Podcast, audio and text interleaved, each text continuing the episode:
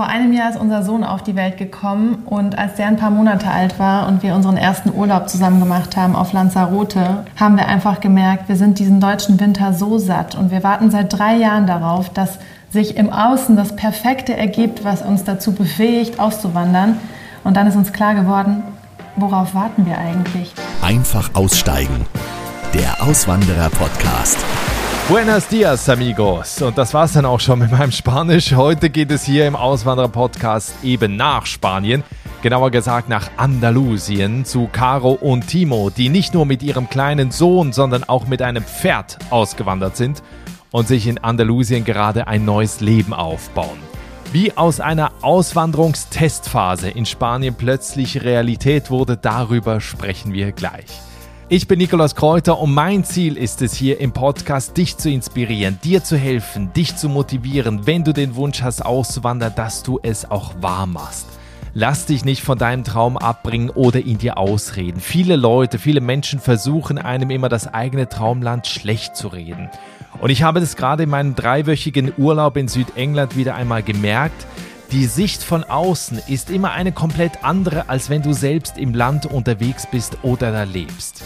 Ich weiß nicht, wie viele Menschen mir in den Tagen da geschrieben haben, ob wir genug Benzin haben, ob wir genug Essen bekommen haben, weil ja laut der deutschen Presse alle Tankstellen in England kein Benzin mehr hätten.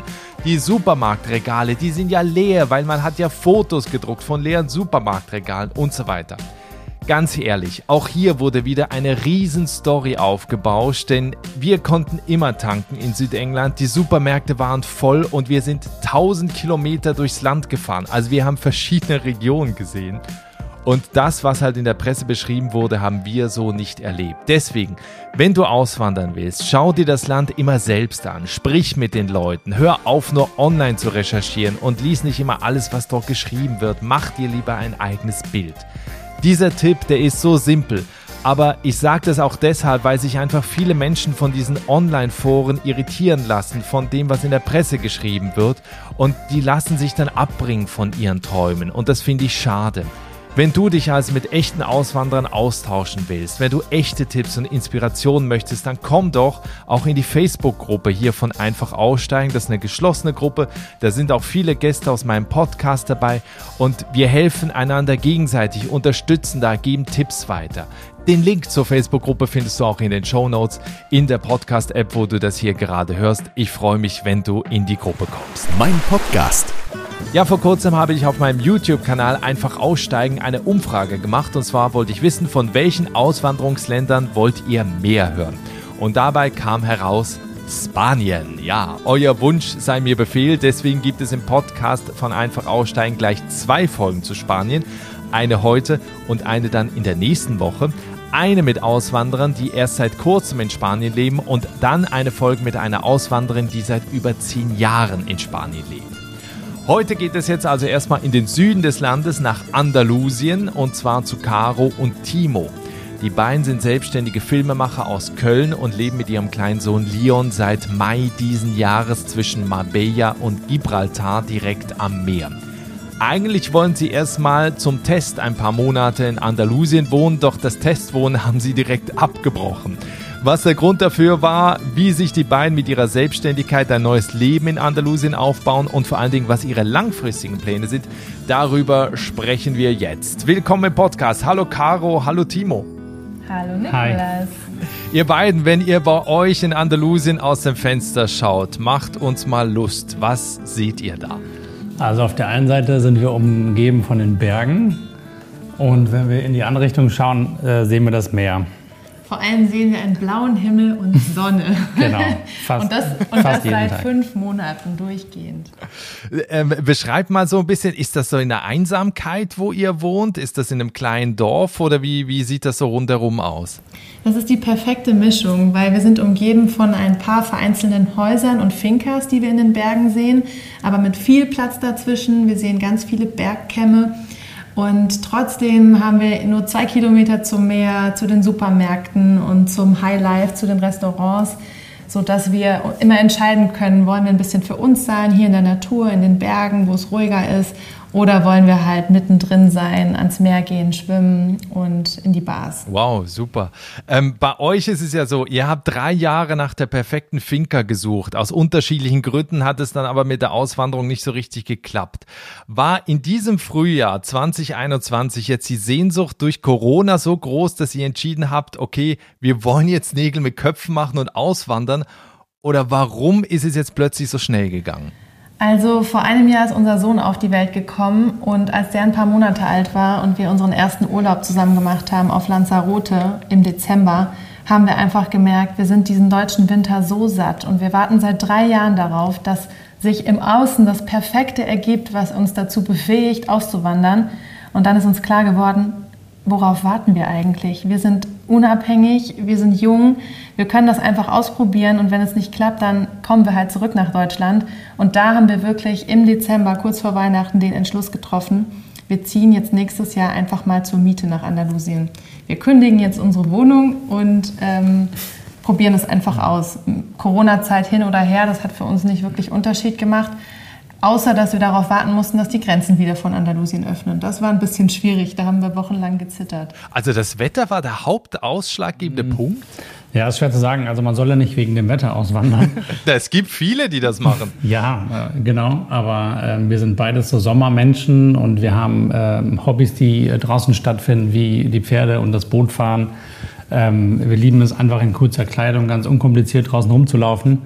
Deshalb war es schon ein ganz, ganz wichtiger Punkt. Aber es war natürlich auch die, die Menschen hier, die Kultur, die wir kennengelernt haben über die ganz vielen Jahre, die wir schon hier ähm, oft beruflich oder privat waren, so dass wir dann irgendwann gemerkt haben, ähm, jetzt muss es rübergehen, auch wenn wir noch nicht die, die Finke haben oder irgendwie den perfekten Plan, weil wir ja nicht nur auswandern wollen, um einen Finker-Lifestyle zu haben, sondern weil wir den südlichen Lifestyle haben wollen.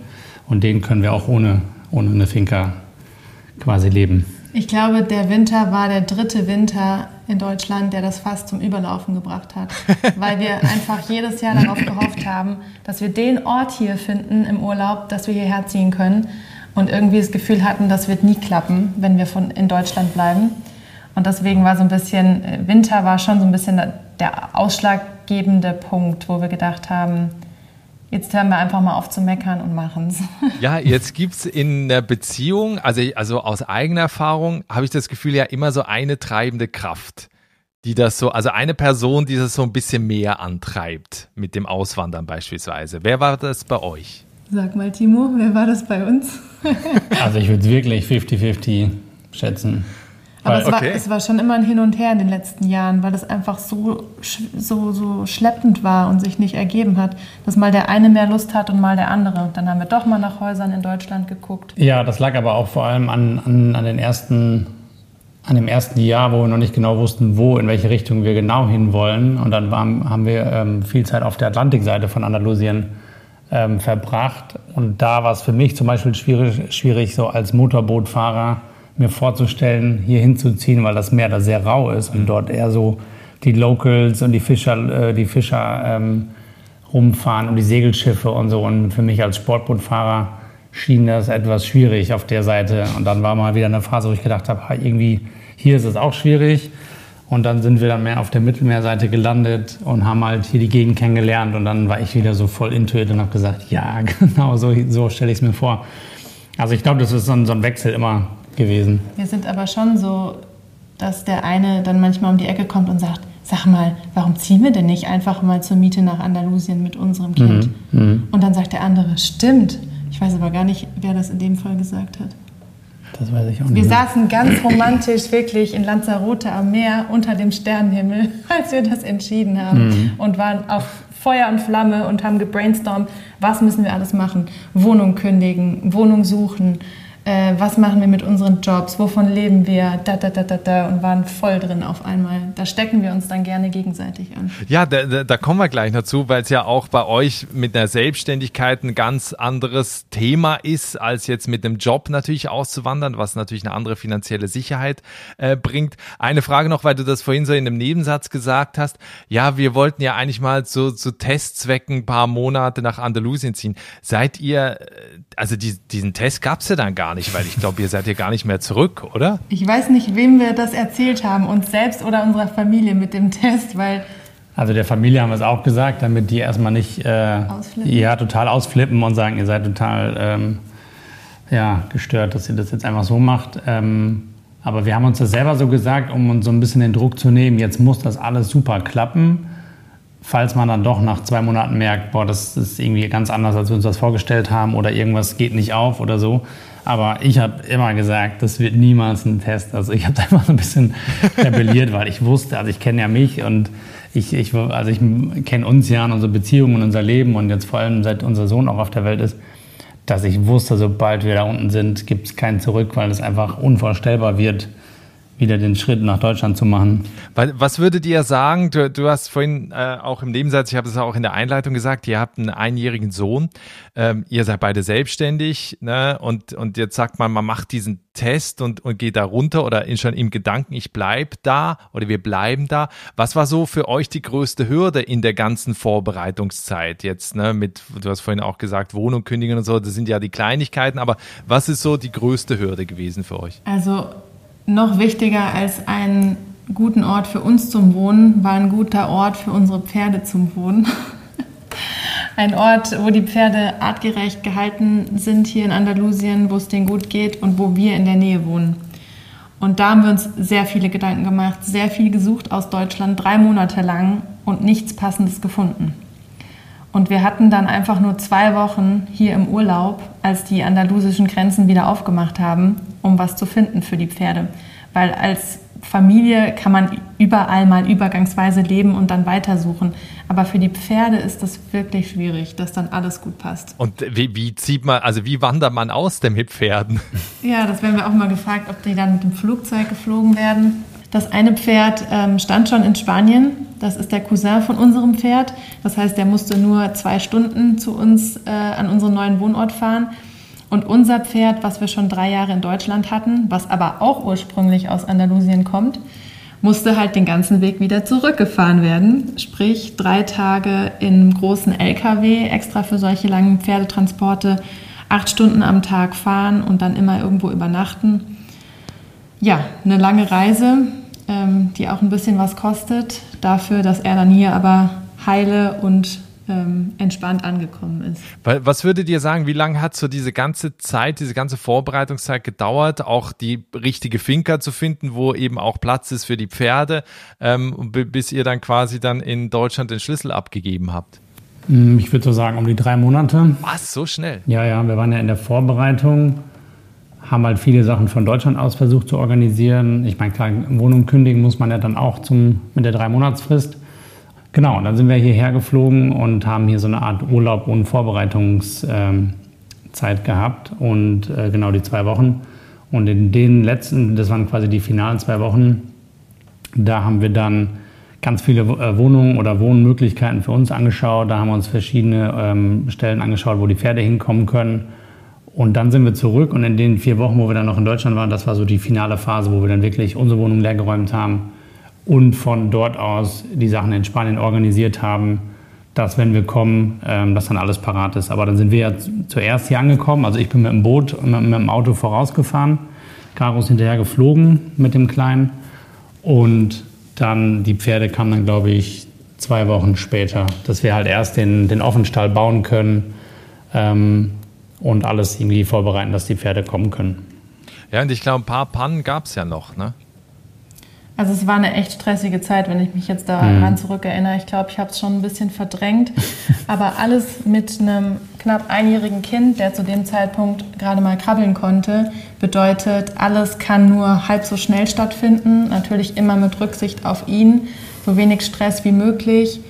Wir sind nicht super flexibel gewesen und ähm, ja, wir haben erst am letzten Tag dieses zweiwöchigen Urlaubs hier eine Wohnmöglichkeit gefunden. Und das hat mich richtig zittern lassen, weil ich wusste, die Wohnung ist gekündigt und wir müssen da in vier Wochen raus mit unserem Baby und mit unseren ganzen Sachen. Und ich wollte mich hier auch nicht auf Monate festlegen für irgendwas, was super teuer ist pro Monat oder eine Ferienwohnung, äh, die einfach dann richtig teuer ist, wenn man ein paar Wochen da bleibt ähm, so dass wir da so Vertrauen haben mussten, dass sich irgendwie das Richtige findet. Und am letzten Tag, wo wir hier waren, kam ich zufällig über eine Internetanzeige über so ein kleines Häuschen, ähm, dass wir uns in letzter Sekunde, bevor wir abreisen mussten, noch mit dem Makler anschauen konnten, der dann aber meinte, es gibt noch Interessenten vor euch, da erfahre ich heute Abend, ob die das Haus nehmen. Und wir haben gesagt, wir nehmen das sofort. Wir haben auch gesagt, wir nehmen das ein Jahr statt nur sechs Monate, weil wir ja unsere Testphase im Kopf hatten. Die Testphase wurde dann direkt mal verlängert auf ein Jahr. Aber wir standen in diesem Haus, haben aus dem Wohnzimmer geguckt und haben auf die andere Seite vom Berg gesehen, dass dort der Paddock unserer Pferde ist. Also ganz zufällig war das Haus in Sichtweite von dem neuen Wohnort unserer Pferde. Und wir dachten, wenn das jetzt nicht klappt, dann wissen wir auch nicht, weil auf einmal fügt sich alles in letzter Sekunde. Und das muss jetzt so sein. Wir haben bis abends so sehr gezittert und dann haben wir einfach die Zusage für das Haus bekommen. Ja, toll. Lass uns doch kurz über die Region sprechen, äh, in, also über die Region Andalusien sprechen. Und zwar das ist ja an der Südküste des Landes, sehr warm im Sommer. Ich war einmal da, es war brutal heiß in Sevilla. Äh, sehr hügelige Landschaft auch mit sehr viel Landwirtschaft, natürlich auch Kultur, gerade in den Städten, also Sevilla, Malaga, Granada und so weiter. Ähm, warum seid ihr genau in diese Region da gekommen? Wir haben vor sechs Jahren zum ersten Mal in Andalusien gedreht und zwar äh, mit, weil wir eine Filmproduktion haben und aber gleichzeitig auch eine große Leidenschaft für Pferde, wurden wir immer wieder hier in Andalusien gebucht. Das ist ja auch das Pferdeland, wo es große Fincas mit wunderschönen Pferden gibt. Und da haben wir Imagefilme und Online-Kurse für bekannte Pferdemenschen gedreht, die auch in ganz Deutschland bekannt sind, bekannte Pferdefotografen, Showreiter. Und wir waren immer wieder für diese Drehreisen hier und haben uns so verliebt in dieses Land, weil wir Pferde lieben, weil wir den Süden und das Temperament lieben, die Kultur, die Sprache, ähm, die Offenheit der Menschen. Es hat sich hier für uns alles immer so leicht und unkompliziert angefühlt und so herzlich im Umgang. Und es gab ja so viele Möglichkeiten für uns, so viele Filmmotive hier in dem mhm. Land, sodass wir dann sogar einen Teil eines Dokumentarfilms hier in Andalusien gedreht haben, mit Wildpferden, die in eine Stadt getrieben werden und was ein Riesenspektakel hier ist, einmal pro Jahr, mit tausend Pferden auf den Straßen. So kam wirklich eins zum anderen und es hat uns immer mehr bestätigt, dass es für uns hier auch Möglichkeiten gibt, zu arbeiten und Filmprojekte umzusetzen. Und wenn du jetzt von Sevilla erzählst, wird uns auch direkt richtig heiß, weil Sevilla ist zwei Stunden von hier aus im Hinterland und alleine eine halbe Stunde vom Meer ins Hinterland macht schon mindestens fünf Grad Temperaturunterschied. Das heißt, Sevilla hatte dieses Jahr auch wirklich 45, 48 ja. Grad, sodass dass du nicht laufen konntest mit dünnen Sohlen auf der Straße. Bei uns war so, so die Spitze, ich würde mal sagen 36 Grad, 38 39 Grad. hatten wir auch ja. schon, ja. Aber das Klima am Meer ist natürlich Aber es geht milder. hier immer ein leichter Wind und ähm, man kann natürlich immer ins Meer. Von daher, der August war schon heiß jetzt, aber das war die absolute Spitze. Und drumherum, die Monate, ist das Wetter total angenehm. Und klar spielt das eine große Rolle mit Kind, aber auch mit Pferden. Und ich möchte nicht ähm, drei Monate lang tagsüber nur drinnen sein können. Das wäre für uns auch ein No-Go gewesen. Aber so akzeptieren wir halt, dass es ein paar Wochen sehr heiß ist, wo wir nicht tagsüber viel draußen sein können, während wir in Deutschland sechs Monate nicht so richtig draußen leben können, weil es grau und kalt und dunkel ist.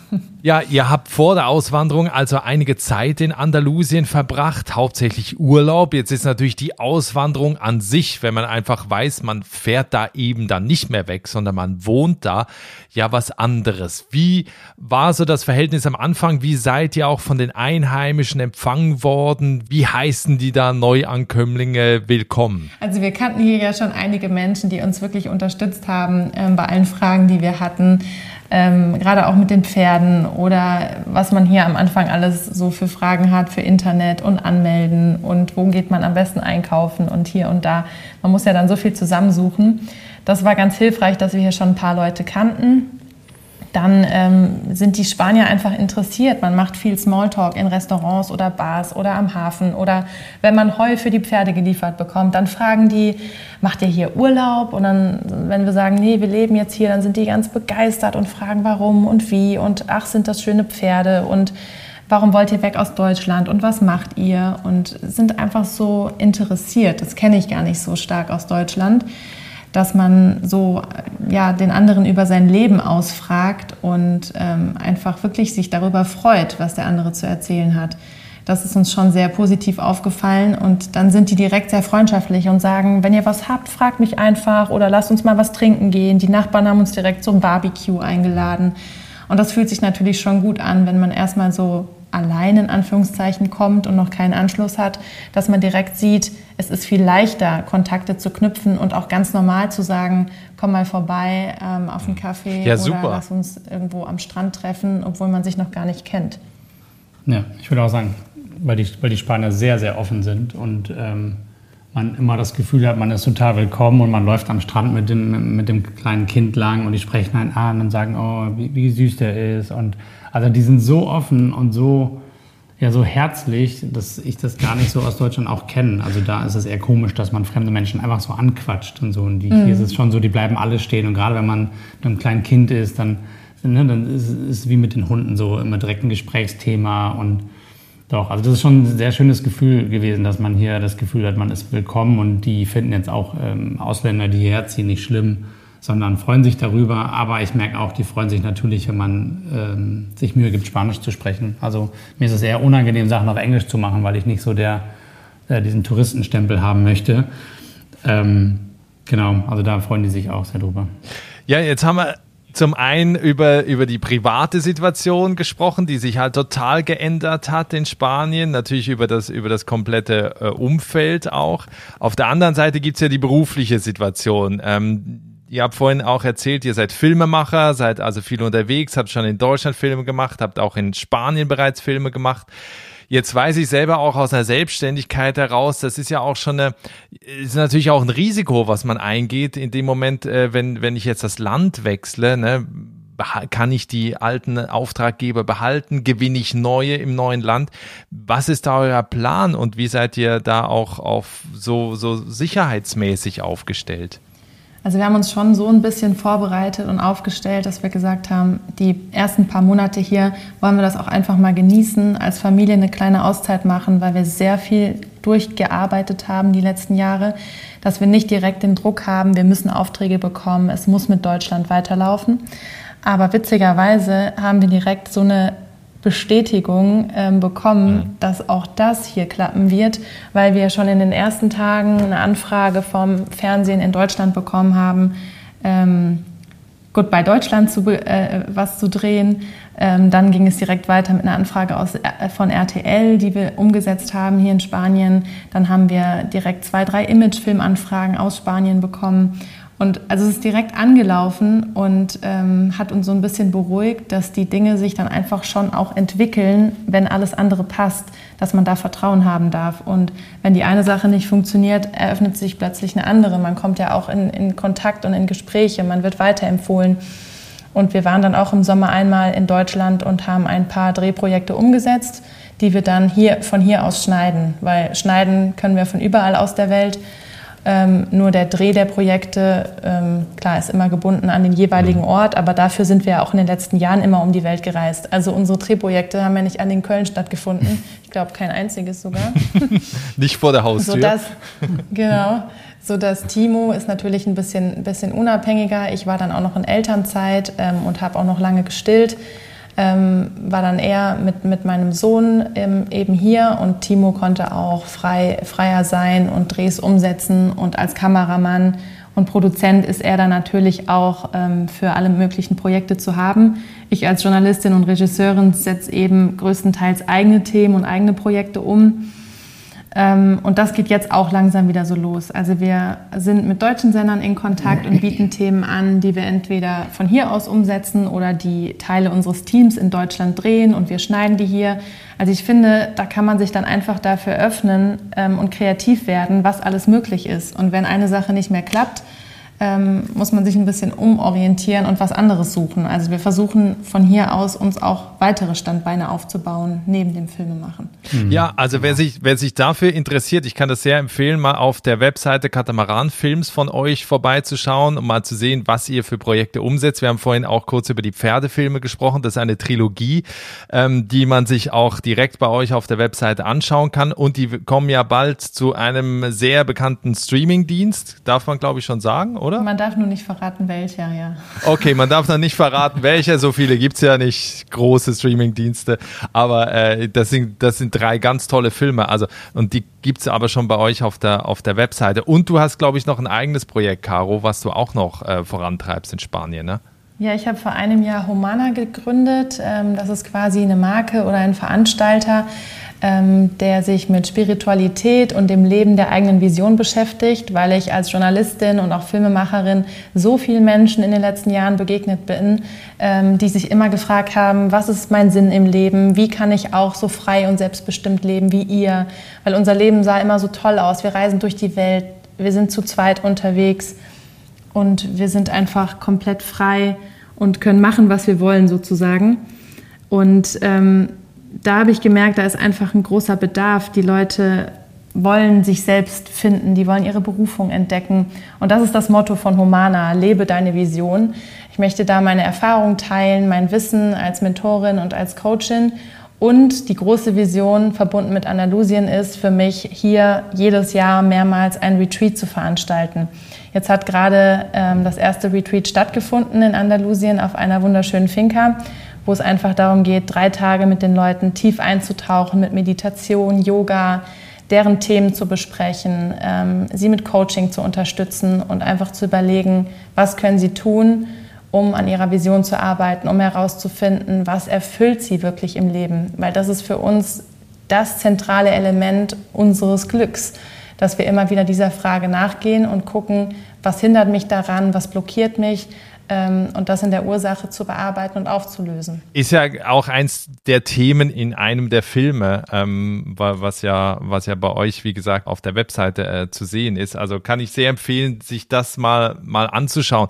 Timo, äh, können wir noch kurz über Geld reden? Können wir?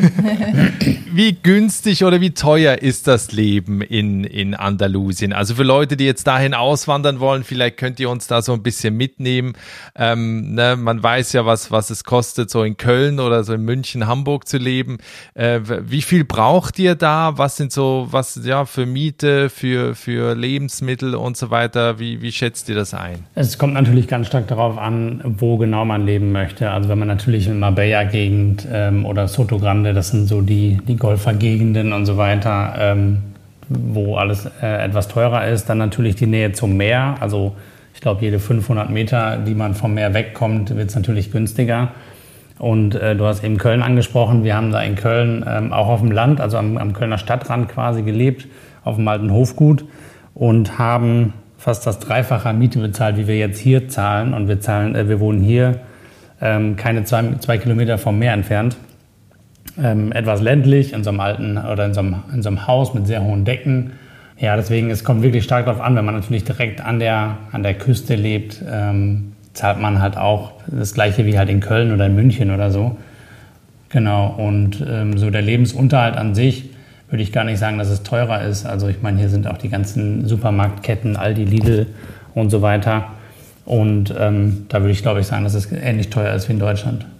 Ja, es ist halt sehr international hier in der Gegend. Je weiter genau, im Hinterland, genau. desto günstiger werden auch die Finkas zum Beispiel. Genau, aber es ist halt nicht so, dass weil man zwei Kilometer vom Meer wohnt, dass man irgendwie viel, viel mehr Miete zahlen muss als jetzt in Deutschland oder so. Also es ist eher umgekehrt und wir sparen sogar Geld ja. im Vergleich. Ja. Und bekommen mehr für unser Geld. Das ist ja, genau, das ist ja das, was ja für viele auch eine Argumentation ist, auch gerade wenn, wenn du ja selbstständig bist und ortsunabhängig theoretisch arbeiten kannst, äh, dass mhm. du dir natürlich einen Ort suchst, wo du jetzt eben nicht horrende Mieten zahlst oder Restaurantbesuche so immens teuer sind. Ja, absolut. Und da hat auch jetzt Covid ähm, uns natürlich in die Hände gespielt, was die Arbeitssituation angeht, dass man oder dass es ähm, überall akzeptierter ist, dass man wirklich von, von zu Hause aus oder remote arbeitet. Also gerade auch die Sender sind mittlerweile dafür offen, dass man keine Abnahmen mehr lokal in seinem Büro macht, sondern dass es äh, über, übers Internet geht. Mhm. Und ähm, so schlimm die Covid-Situation auch ist, hat sie da in der Situation uns echt ähm, die Sache etwas erleichtert. Ja, wenn jetzt jemand zuhört, der sich sagt, ey, das, was die beiden da in Spanien machen, das möchte ich auch gerne. Äh, Caro, weil du vorhin auch gerade über selbstbestimmtes Leben gesprochen hast, eben ja, seine eigenen Fähigkeiten auch dafür einzusetzen und, und damit halt auch im Ausland Geld verdienen zu können. Was sind so die wichtigsten Tipps von euch für Menschen, die jetzt auch nach Spanien, nach Andalusien auswandern wollen? Was sollten sie tun? Also ich finde, das Land gut kennenlernen. Andalusien ist unfassbar vielseitig. Hier stecken echt sechs, sieben verschiedene Länder, weil verschiedene Landschaften und Klimazonen drin. So eine Rundtour machen und schauen, welches Gebiet gefällt am besten.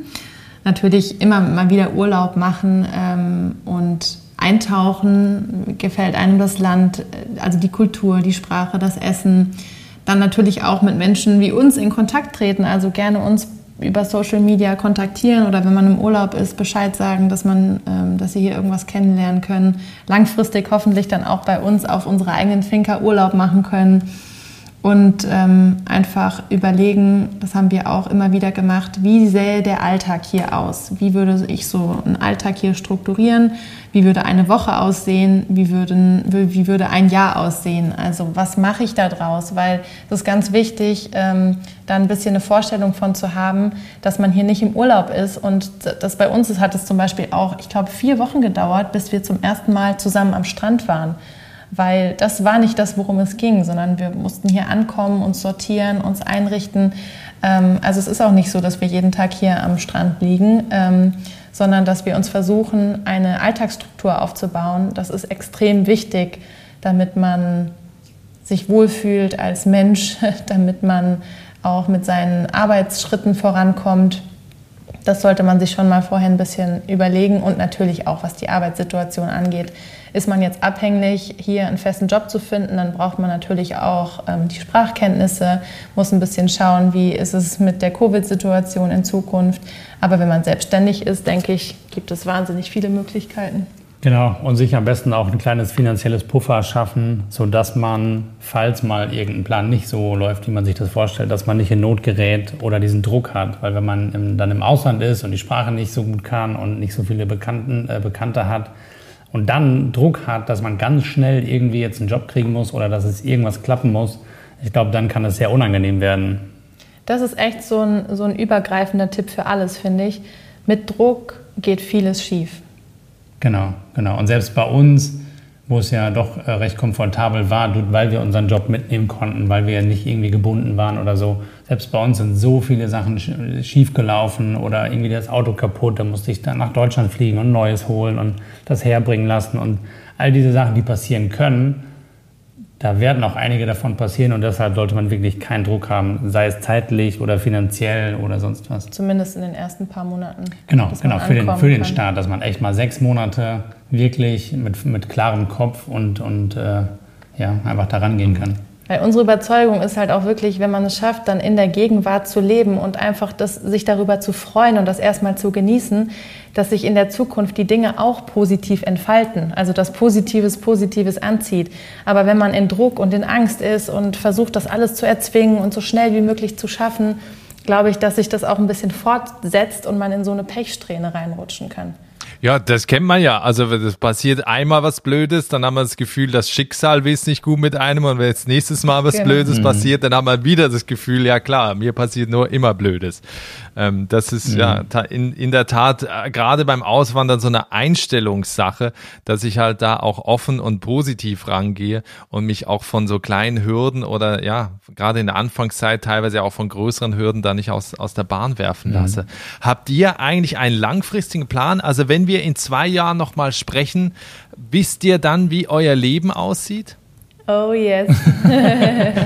ja? Wir haben eine ganz konkrete Vision. Ähm, und zwar werden wir dann eine eigene Finca haben, hier in der Nähe, in den Bergen, mit Nähe zum Meer, mit Platz für die Pferde, mit Gästeapartments, dass Menschen uns besuchen können, dass ich mit Menschen gemeinsam mit Pferden arbeiten kann, dass ich meine spirituellen Retreats für Menschen anbieten kann, weil die Nachfrage jetzt schon so groß ist, ähm, dass wir dort einfach unsere Familie schön in der Natur und in Ruhe leben kann, wir uns alles aufbauen. Und Timo? Ja, das, ähm, das Thema Bootfahren, das wollen wir halt in Zukunft auch für unsere Gäste und für Leute, ähm, die das äh, gerne wünschen, auch anbieten. Also Wassersport, ähm, Sachen wie Wakeboarden, Wakesurfen, Wasserski, Tube, all die Sachen. Oder halt auch Ausflüge mit dem Boot nach Marbella, nach Malaga, nach Gibraltar und so weiter. Das ist dann auch noch geplant, wenn alles andere mal soweit steht. Ja, also wir haben mehrere Ideen, wenn Menschen hierher kommen, ähm, dass sie einfach eine gute Zeit haben, sich erholen, an sich arbeiten können. Und dafür fehlt uns halt schon noch dieser passende Ort. Momentan genießen wir es einfach als Familie und finden hier rein. Aber das ist unsere große Vision. Super, sehr spannend. Also ich, ich freue mich, wenn wir spätestens in zwei Jahren nochmal noch mal sprechen. Bin sehr gespannt, wie, wie das dann aussieht, wo ihr seid und was ihr da dann alles anbieten könnt. Wer euren Weg mitverfolgen möchte, die Links zu euren Social-Media-Profilen und natürlich zur Webseite gibt es in den Show Notes und in der Folgenbeschreibung hier zur Folge. Euch vielen Dank, viele Grüße nach Andalusien und alles Gute. Vielen, vielen Dank, Nikolas. Danke Liebe Grüße dir. nach Berlin und wir hören uns in zwei Jahren spätestens. Das waren Caro und Timo Lobig, die kurzfristig in diesem Jahr entschieden haben, nach Andalusien auszuwandern. Wenn du den beiden folgen willst, einen Link zu ihrer Webseite gibt es in den Show Notes. Und schau auch auf dem Insta-Kanal von Einfach Aussteigen vorbei. Da findest du tolle Fotos aus Andalusien und wir verlinken dort auch Caro und Timos Kanal. So viel Spanien für heute. Nächste Woche geht es weiter in den Norden Spaniens. Wir bleiben aber an der Küste und hören die Geschichte von Anka, die vor zehn Jahren dorthin ausgewandert ist, ihre große Liebe getroffen hat und heute in der Region Murcia lebt. Eine spannende Story, hör unbedingt rein. Oder schau jetzt ins Archiv und hör dir eine andere Folge an. Ich freue mich auf jeden Fall, wenn du in der nächsten Woche dabei bist. Bis dahin, alles Gute, ciao.